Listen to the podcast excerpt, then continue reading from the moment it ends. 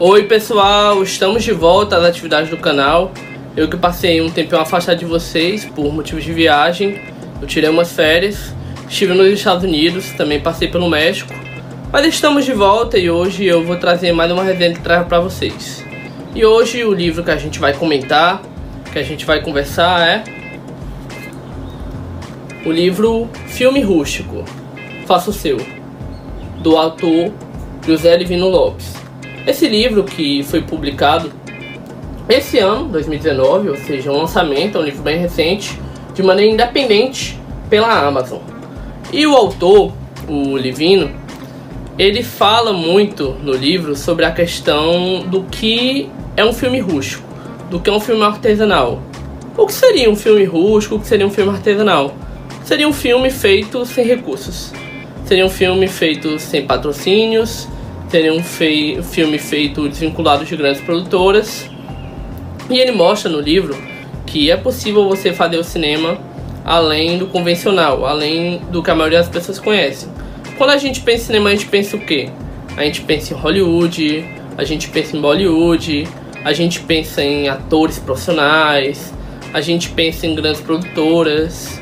E ele fala que esse é o cinema que chega à maior parte do público, claro que no caso é um cinema feito por pessoas da área, por atores da área do teatro, por cineastas, no caso diretores, produtores, enfim, da área de cinema audiovisual.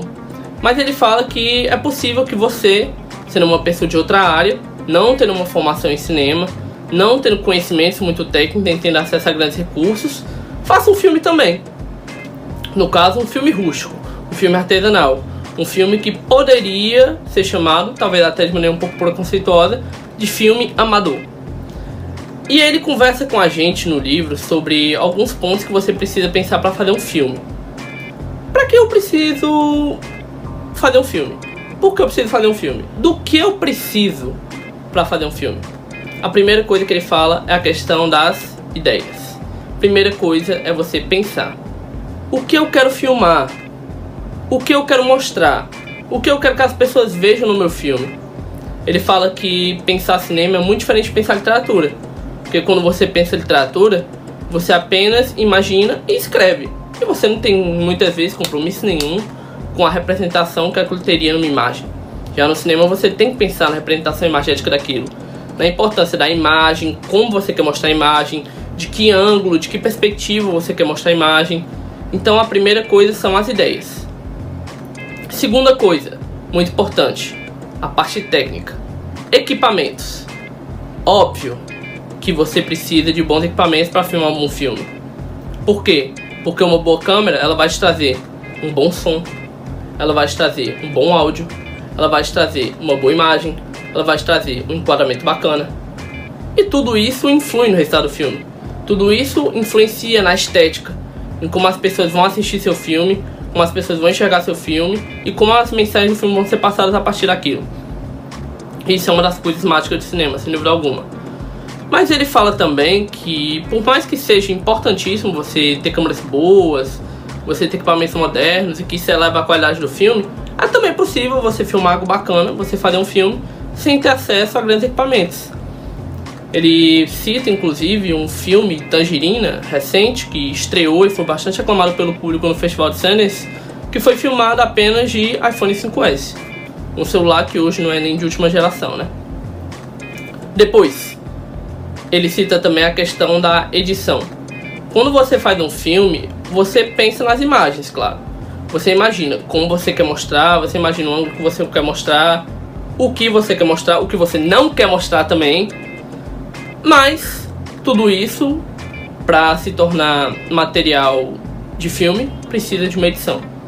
Então, primeiramente você vai precisar de um software. Pode ser moderno, como pode não ser. Um software de edição. A partir do momento que você sabe mexer minimamente nesse software de edição, você precisa saber o que você quer, o que você quer colocar, o que você não quer colocar. Os sons que você quer colocar, a ambientação que você quer produzir, as cenas que você acha que são adequadas, a sequência de cenas que você acha que são adequadas. Às vezes você filma determinada cena e sai de um jeito que você achou que não ia sair. Isso pode ser positivo, pode ser negativo. tem determinada cena que você achou que ficou ruim, mas quando vai ver na edição, enquadra bem no plano sequencial. Como tem determinada cena que às vezes você queria muito gravar, mas quando foi gravar, não saiu tão bacana. E por último, a parte que ele fala, que na minha opinião é mais complicada, que é a questão da divulgação. Como eu faço pra fazer um filme e ele seja divulgado junto ao público, já que eu sou um Zé Ninguém? A verdade é que é muito difícil. É muito complicado. Por quê?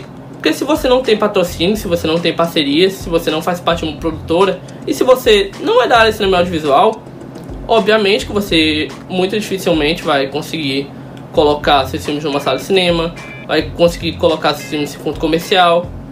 Mas ele também fala que mesmo assim é possível você ter um alcance até mediano por meio da internet, nas mídias sociais, nas redes digitais, a questão do YouTube, do Vimeo, de outras plataformas. Então é muito complicado, mas ainda assim é possível, ainda assim vale a tentativa. E por último, ele traz as experiências fílmicas dele. Ele que não tem formação em cinema audiovisual acadêmica, ele é professor universitário, mas ele é da área de administração e de contabilidade mas ele já fez cinco filmes.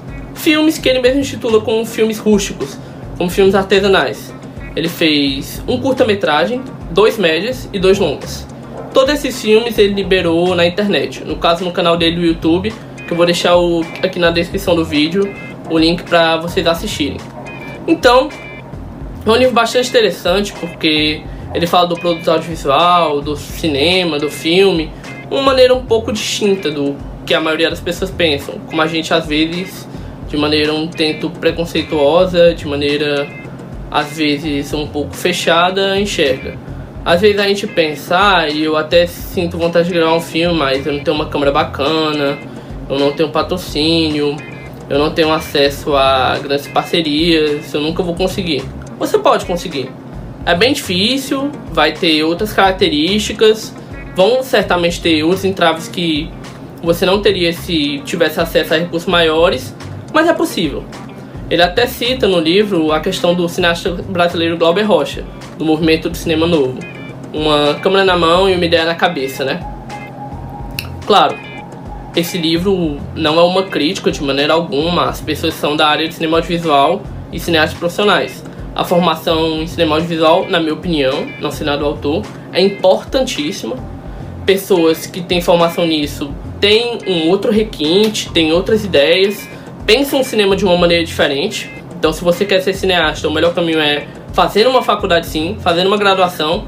Mas se você enxerga o cinema apenas como hobby, não quer se aprofundar tanto nisso, e acha que não tem tanta capacidade, tanto jeito, ou mesmo não tem tanta vontade, você pode fazer cinema mesmo não conhecendo tanto, mesmo não tendo uma capacidade tão grande.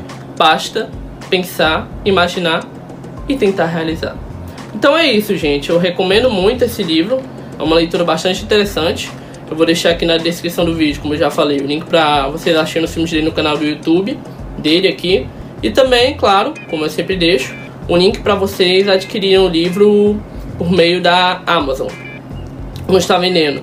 Se você gostou da análise, da resenha, dá um gostei, comenta a sua opinião, o que você achou, qualquer dúvida, qualquer feedback quiser também trocar alguma ideia, eu sempre deixo minhas redes sociais aqui na descrição do vídeo. E é isso, tamo junto.